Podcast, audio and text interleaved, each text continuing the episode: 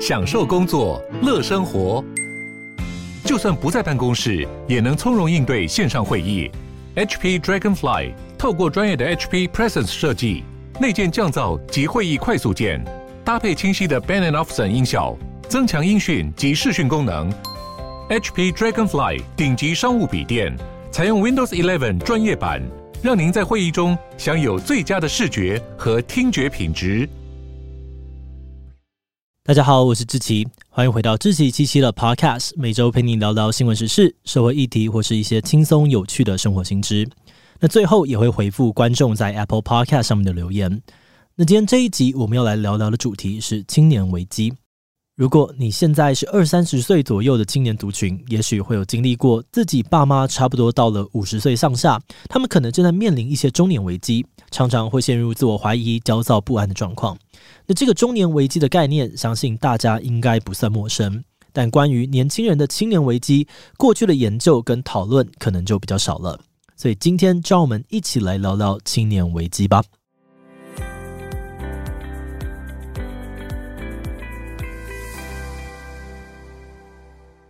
你会不会常常觉得自己的人生好像哪里卡住了？不管是工作还是感情，好像都有点失败。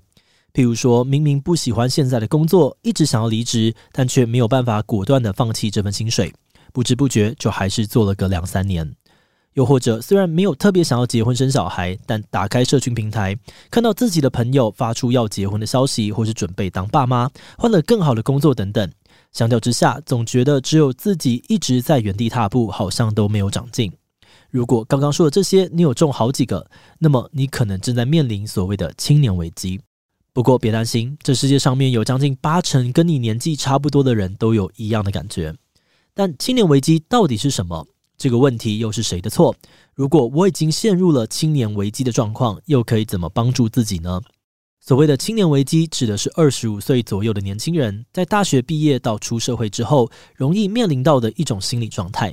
面临青年危机的人，常常会有自我怀疑，甚至是自我否定的倾向。而如果长期处在这样子的困惑跟压力的状态，对心理健康就会有一定程度的伤害。不过，就像我们一开始说到的，比起青年危机，大家更常听到的可能是中年危机。的确，过去心理学家跟社会学家多半比较关心青少年跟中年人面临的危机，而这些危机可能是因为人的状态改变，但心理调试不过来，所以会有卡关的感觉。但最近几年，学者们慢慢的发现，有越来越多的青年人都表示自己的人生卡关需要帮助。知名的商业社群 LinkedIn 在二零一七年就曾经进行过一次调查，结果发现全球有七十五 percent 的年轻人都表示自己正在遭遇青年危机，而这表明了一件事情哦，就是这样子的状况其实非常普遍。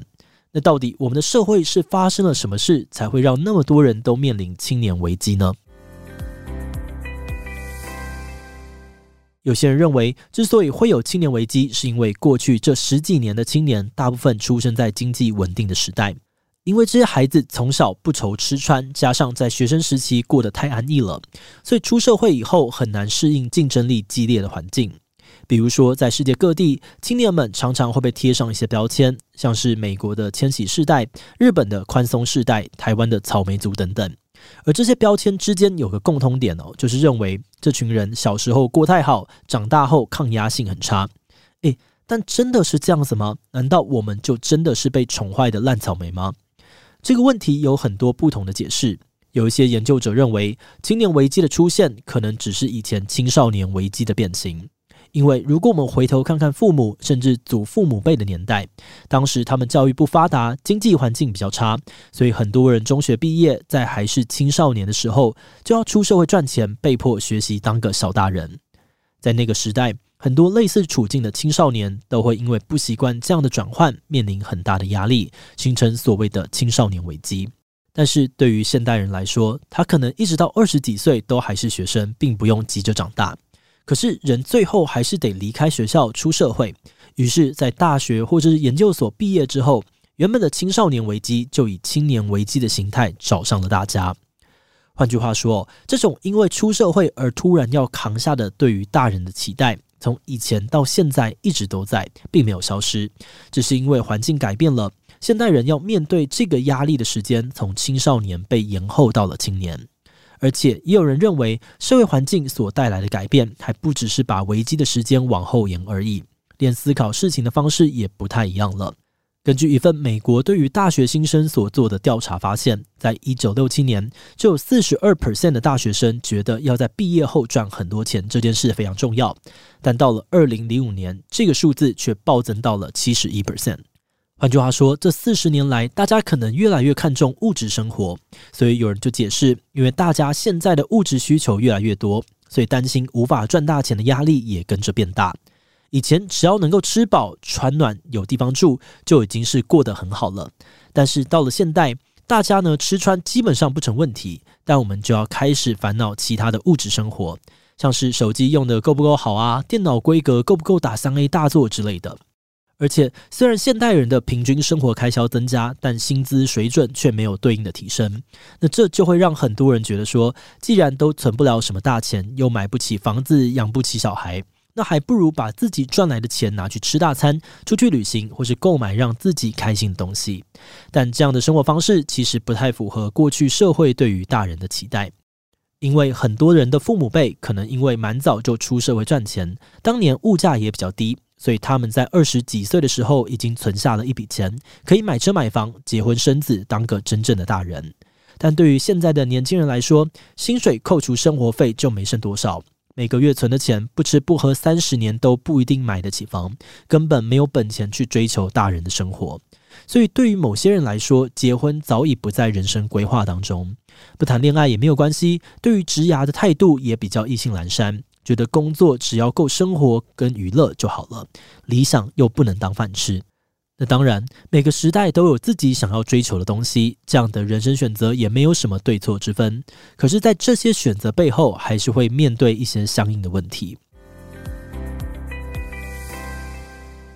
前面提到，跟我们长辈比起来，现代人的人生规划可能更偏向于及时行乐。不过，之所以会发生青年危机，问题就在于，当大家慢慢习惯这样的价值观，过得也还算是蛮快乐的时候，偶然得知自己认识的人走在相对正常或符合社会期待的路上时，还是很容易不小心被刺激到，然后掉入一个自己怎么这么废的黑洞里。虽然说这种人跟人的比较，其实从以前都一直存在，但是在以前，除了时常联络见面的朋友。要知道别人过得怎么样，并不是特别容易。但有了社群网站后，大家的生活近况，手机随便划一划就可以看到。而社群网站毕竟是个展现自己的地方，许多人都是报喜不报忧。有时候过得不是很顺遂，也还是会选择呈现好的那一面。比方说，今天有个人被迫放无薪假，心情很差，又没事可做，决定出门散散心。但是当他 po 文说要去环岛两周，为生活充个电，大家可能都只看到好的一面。觉得啊，好好哦，我也想要放假放这么久。对于当事人来说，这些发文可能有激励自己的效果，但对于外人来说，却可能会误以为每个人都过得很棒、很充实，就只有自己最差劲。所以有不少人就认为说，在社群网站出现后，人与人的比较变得更容易，也更频繁、更激烈。这其实才是导致青年危机的最后一根稻草。那青年危机的问题应该要怎么解决呢？其中一个方法当然就是减少去跟人比较。确实有研究发现，减少使用社群网站的频率，还真的有助于减缓青年危机的状况。不过，除了少滑 FB 跟 IG 之外，还是有一些可以自己努力的方法。像是亚马逊畅销作家亚当·波斯沃斯基呢，就曾经在他的 TED 演讲当中分享自己面对青年危机的经验。他说自己曾经跟室友分享想要离职的事，但他的室友只是泼他冷水，跟他说：“谁不讨厌自己的工作？觉得委屈就要想办法吞下去，这就是生活。”但他后来因缘际会认识了一些新的朋友，他们在听到亚当说想离职的第一时间，就直接问他什么时候要离职，比亚当开始认真去思考这件事情。他认为多认识这种有信念的、积极的朋友，可以得到更多改变的勇气。而且，他也同样强调，决定改变后，只要专注在自己的目标就好，不需要一直跟别人比较。而另外，英国格林威治大学长期研究青年危机的奥利弗·罗宾逊教授，同样也是建议大家勇敢去尝试新的事，而且他有给我们更具体的行动指南。他建议大家从小的改变开始就好，不需要一次就需要做出离职或是分手这种比较重大的决定。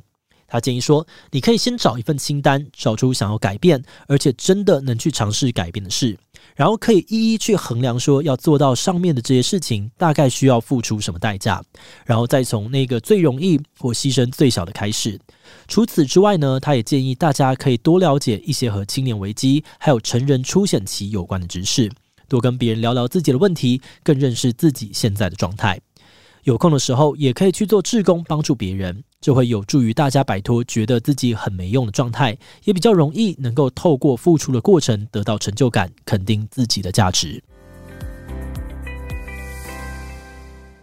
好的，那话说回来，我们团队之所以会开始研究这个题目，就是因为之前在好几次的 YouTube 会员投稿当中，发现了好多好多二三十岁的年轻人都遇到了类似的困境。那个时候，我们就在想，有没有哪个名词可以用来解释这种现象级的困境？后来就找到了“青年危机”这个字。而在找资料的过程当中，我们也非常认同罗宾逊教授说的，其实光是多了解一点点这个议题，很多心理的焦虑就能够舒缓很多。像是了解到青年危机其实很普遍，大家都差不多，可能就比较不会觉得啊，只有自己比较惨，也比较不会那么容易被别人的美好生活给刺激到。那当然，跟别人比较的心态还是很难以完全避免的。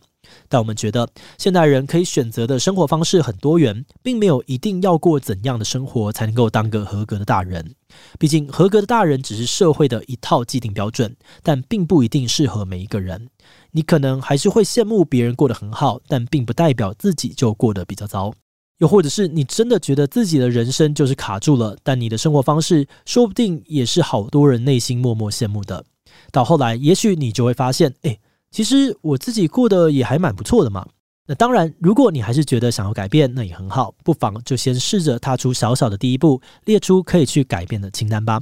好的，那今天关于青年危机的介绍就到这边，接着就要进入留言分享的部分喽。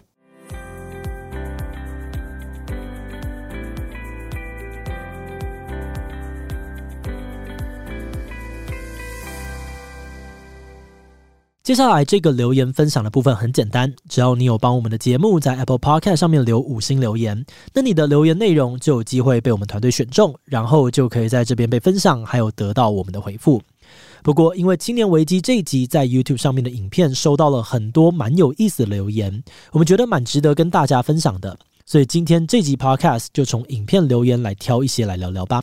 那第一则留言是来自于负能量教授这位观众，他是这样说的，蛮有感触的。本身在演员这条路已经六年多了，研究所澳洲打工度假回来工作，三十一岁辞职进演员圈。即将三十八岁的我，虽然已经不是青年，而是青壮年了，但回头一看，学生时期的好朋友全部都结婚生小孩了，群组总是在传讯说谁谁谁生第二胎了，问我何时结婚等等。跟许多坚持走在这行的朋友聊天，每个人都笑着说，离开这行的人真的都过得特别好。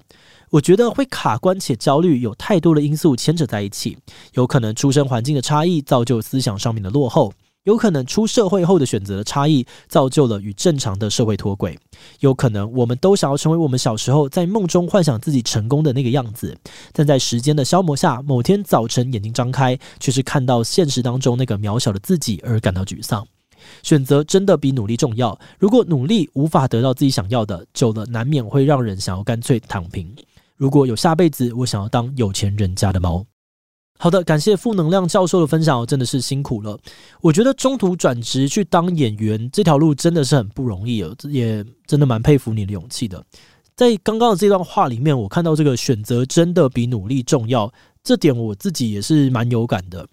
我一开始是做平面设计嘛，那大家知道平面设计它的天花板蛮低的，然后待遇也相对的不太好，所以在那个里面，即使我花的努力，我觉得跟现在呃不相上下，都一样非常非常的高压，做了好多好多的工时，但是你能够得到的回馈，生活上面的回馈，现金上面的回馈是远远不足的。所以也是在那个时候，我发现到了这些问题，所以才开始努力的想要开发线上学习的市场，又或者是来转进到 YouTube 里面。我觉得大家真的是要好好的思考一下选择这件事情，因为当我们选择之后，这些努力它会有点像是不断的累积。当我们把时间花在某个地方，这个时间的累积呢，可能会在很未来的时候构成一个巨大的差异，也构成了你跟别人的这个高墙。所以要选择一个对的地方，这个是我很诚心的建议。那第二则留言呢，是来自于这个 Just We Lee 的这位观众哦，他说：“我有车有房，美国大学学历，大家以为我过得很好，但我目前没有工作。二十九岁不知道自己喜欢什么，鼓起勇气辞职后没有动力找工作，这些都是别人不知道的。”好的，感谢 Just Lee 的分享哦，感觉就是跟上面这位负能量教授不同的状况。我自己觉得。呃，因为我们从小到大的这个教育系统都没有在协助我们好好的跟自己对话，所以我相信这就跟这个青年危机的一样，就是百分之七十，可能八十甚至九十的人，我觉得大家都是不知道自己喜欢什么的。就像是我在大学的时候，我觉得，诶，我好像对都市计划不差，好像也没有太不喜欢吧，因为我的这个成绩很好，又或者是我国中呢，我的这数学非常的好。我的高中地理很好，所以我好像因为这些成就感，我就觉得我好像喜欢这科。但其实跟他实际的工作范围是有蛮大的落差的，所以我后来就才在这样子不断的摸索当中，找到了自己的这个喜欢的事情，就是现在我在做的这些事情。那我曾经看到一段话，我觉得蛮有趣的，他是这样说：他说，基本上呢，你要知道目标，但是你还没有到，然后你不小心就是。跑错了方向，这个东西才叫做呃迷路。那如果呢，你只是就是还不知道你的目标，那这一段过程呢，全部都叫做摸索。这跟我过去的一些经验是有点像，就是说，呃，我在玩 RPG 的时候啊，大家玩 RPG 都走过迷宫嘛。然后这个迷宫呢，其实你是走到死路，你是找到了好多条的死路，你才找到了出口。你不是直直的找到出口。如果你直直的找到出口，那其实你可能根本不知道为什么。大多数是这样子，而在迷宫的这个死路里面的这个底呢，通常都会有宝藏箱。所以有的时候不要去想说啊，我现在在一个死胡同里，而是换一个角度想，把它变成说啊，我找到了一条死路，那剩下的可能就是出口了。因为你变成是找到了一条死路，这就是一种获得，或许会有一点点帮助。听起来有点阿 Q，但是后来我把它放在我的内心里面，算是一个蛮重要的一种想法。那最后一则留言呢，是来自于 Demi D Mio。OK，好，这位观众，哇，这位还是我们的频道会员呢，很谢谢你对我们的支持。他说，之前还在写论文的时候，的确有种不知道自己在干嘛的感觉。我也尝试调整自己的心态，接受咨商，以及找一些有目标的事情做。接到了脸书，真的感觉轻松许多。我也算是蛮幸运的，有顺利写完论文毕业了，也顺利的找到工作。也许还是偶尔会羡慕他人的生活，但还是觉得自己目前过得算是不错啦。希望大家都能找到自己心中平静，走出危机。好的，感谢这个 Demi D Mio 的这个干爹干妈的分享哦，能够顺利毕业找到工作真的是太好了。我觉得比较心态确实是非常难避免的，尤其我们，我觉得这是一种物种的限制，你知道吗？就人的眼睛就是长在前面，所以我们很难看自己，然后我们就一直看别人。再来呢，我们是透过别人的反馈去建立自我的认同的，所以这些都是非常非常合理的。但我后来理解到的一件事情是，你需要留一个时间跟自己相处，然后透过这个相处的时间，好好的跟自己对话，这才是你找到平静的一个开始。然后再来呢，是要加入这个时间维度的思考。很多的时候呢，你不是要拿你跟别人比，而是你要跟过去的你比。这件事情还是有一些些差异的。可是，呃，很多人对于过去自己的印象呢，却又非常非常的模糊，所以我建议大家就是要有一个笔记本，或者是有一个可能 Google Docs 都好，去随时记录一下你现在的状态。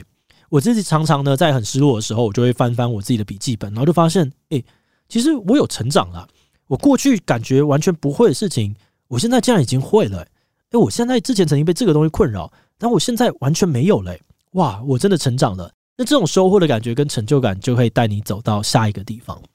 好的，那今天的节目就到这里。如果你喜欢我们内容，可以按下追踪跟订阅。那如果你是对于这集的青年危机，对我们的 Podcast 节目，或是我个人有任何的疑问跟回馈，也都非常欢迎你在 Apple Podcast 上面留下五星留言哦。那今天的节目就这样结束啦，我们就下集再见喽，拜拜。